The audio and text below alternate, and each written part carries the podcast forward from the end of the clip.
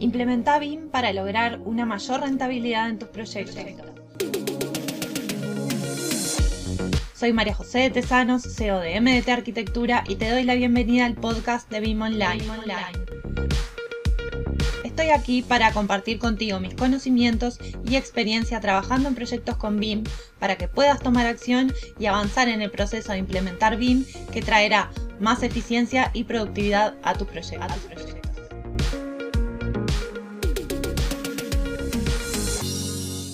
Infraestructura se necesita para comenzar a trabajar con BIM? Esto es una consulta que nos llegó a través de la web. Ustedes saben que pueden acceder eh, desde bimonlineui.com barra podcast y dejarnos ahí la consulta para que nosotros eh, la podamos procesar y la respondo entonces en uno, en uno de los episodios. Y bueno, eso es justamente el, objetivo este, de este, podcast, el poder responder eh, a todas sus consultas, a las consultas que surgen naturalmente cuando uno piensa en trabajar con BIM o en comenzar con BIM eh, y justamente poder acelerar ese proceso, ¿no? Primero ya les voy a contar eh, las especificaciones de lo que dice Autodesk respecto a eh, los requerimientos ¿sí? para, sus eh, software. Y después les voy a contar mi experiencia y la experiencia en el estudio, que es lo que nosotros usamos. Autodesk lo que dice es Microsoft Windows 10 de 64 bits y de ahí en adelante memoria de 384 a 512 GB y para Revit 2020, procesador Intel Xeon o i-Series de uno de varios núcleos para renderizado. Para renderizado consume, debe consumir absolutamente todos los núcleos. Eh, pero si no usas eh, los modelos para hacer renders, este punto no, no debería preocuparte. Y obviamente cuanto más velocidad tenga el equipo, mayor va a ser el rendimiento. 30 GB de espacio libre en disco, memoria RAM. Y les voy a dejar eh, abajo en la descripción del episodio estas especificaciones de Autodesk. Conexión a internet para el registro de la licencia y la descarga de los componentes obligatorios. Ustedes saben que, por ejemplo, Revit trae familias de elementos cuando uno lo descarga. Y una tarjeta gráfica básica. Respecto a la conexión a internet, consume mayor velocidad y mayor rendimiento si se está trabajando en la nube, pero yo no recomiendo eh, trabajar con WordSets en la nube, ¿sí? Y subir eh, las actualizaciones del modelo con determinada frecuencia.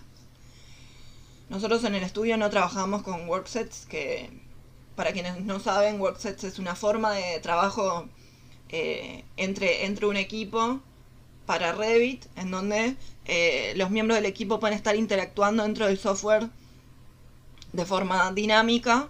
Eh, sinceramente, nosotros en el estudio no trabajamos así, consume, consume espacio, consume tiempo, consume, consume velocidad de conexión y hay otras formas de trabajar mucho más dinámicas cuando los procesos están claros eh, y, se, y se actualiza entonces el modelo en la nube con determinada frecuencia. Eh, nosotros trabajamos con archivos vinculados, no trabajamos con wordsets. Respecto a las licencias,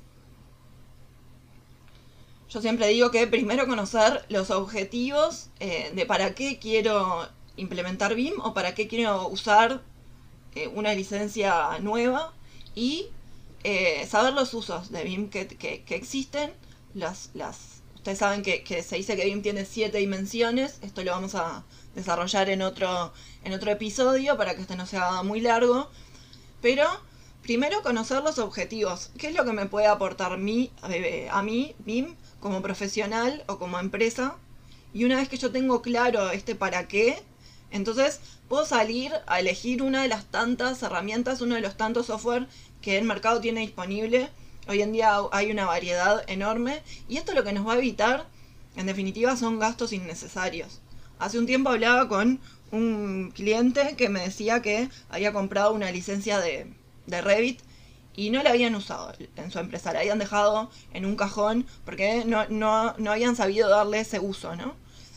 Y la realidad es que, que, que Revit no es para todo el mundo, ¿sí? No todas las licencias son para todo el mundo, hay que ver eh, específicamente cuáles son esos usos y esos objetivos y entonces ver qué licencia es la más adecuada.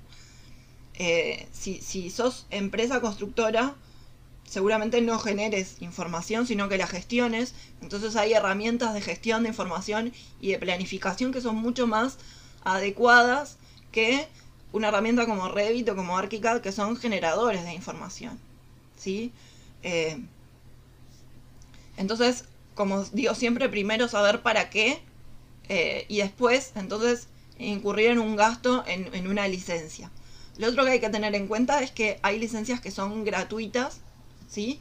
Eh, visualizadores, por ejemplo, de modelos que permiten trabajar con un cliente que no maneja nada de BIM, no tiene ninguna licencia y lo que quiere solo es ver el modelo, no precisa tener una licencia para, manejar el modelo, para poder analizarlo, eh, solo con verlo y comunicar las incidencias alcanza y para esto hay, eh, hay visores gratuitos eh, y licencias que obviamente tienen su, su función de pago mucho más desarrollada, pero con la, con la, con la licencia gratuita alcanza solamente para poder cumplir este objetivo. Si, si querés saber más sobre eso, escribime por mensaje privado y te paso, te paso un detalle de estos visores o de, o de cualquier consulta que tengas con respecto a las licencias. Y luego también hay que tener en cuenta que hay trials de las licencias para poder probarlas y, conocer si efectivamente es la licencia que estás necesitando o capaz que eh, no ese es el software y tenés que pasarte a otro. Sí que es cierto que estos requerimientos que leía eran de Autodesk específicamente para Revit, que es la, herramienta más usada, ¿no? Pero después para licencias como Navisworks, em, por ejemplo, sí se requiere una PC con mayores requerimientos eh, como por ejemplo una tarjeta de video eh, o una tarjeta gráfica un poco más desarrollada. Pero en resumen, depende del tipo de trabajo que, eh, del tipo de proyecto que estés desarrollando, que vayas a realizar y del tiempo en el que, en el que estés haciendo esta consulta también.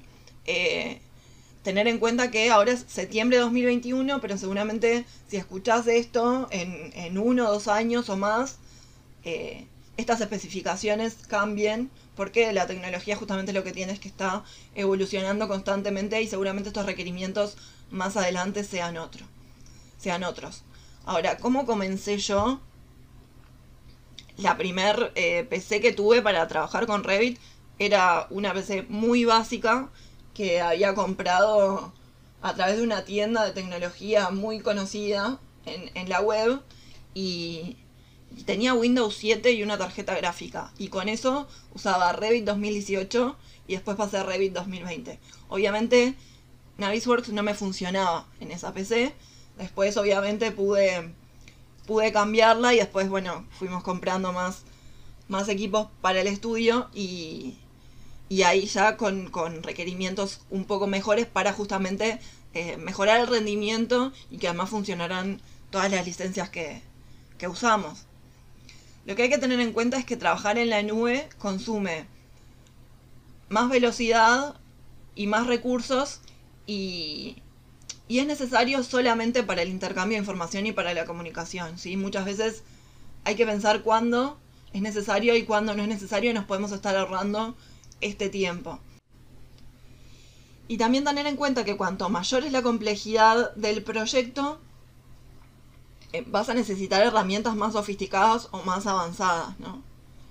Seguramente no te alcance solo con un, con un software. Como dije, tener en cuenta que a medida que pasa el tiempo la tecnología va avanzando y seguramente si estás escuchando este podcast dentro de unos años, los requerimientos puedan llegar a ser otros. Y hasta aquí el episodio de hoy. No te olvides de suscribirte para recibir más contenido de BIM. Te espero en el próximo episodio con más proyectos, más experiencias compartidas y mucho más BIM Online.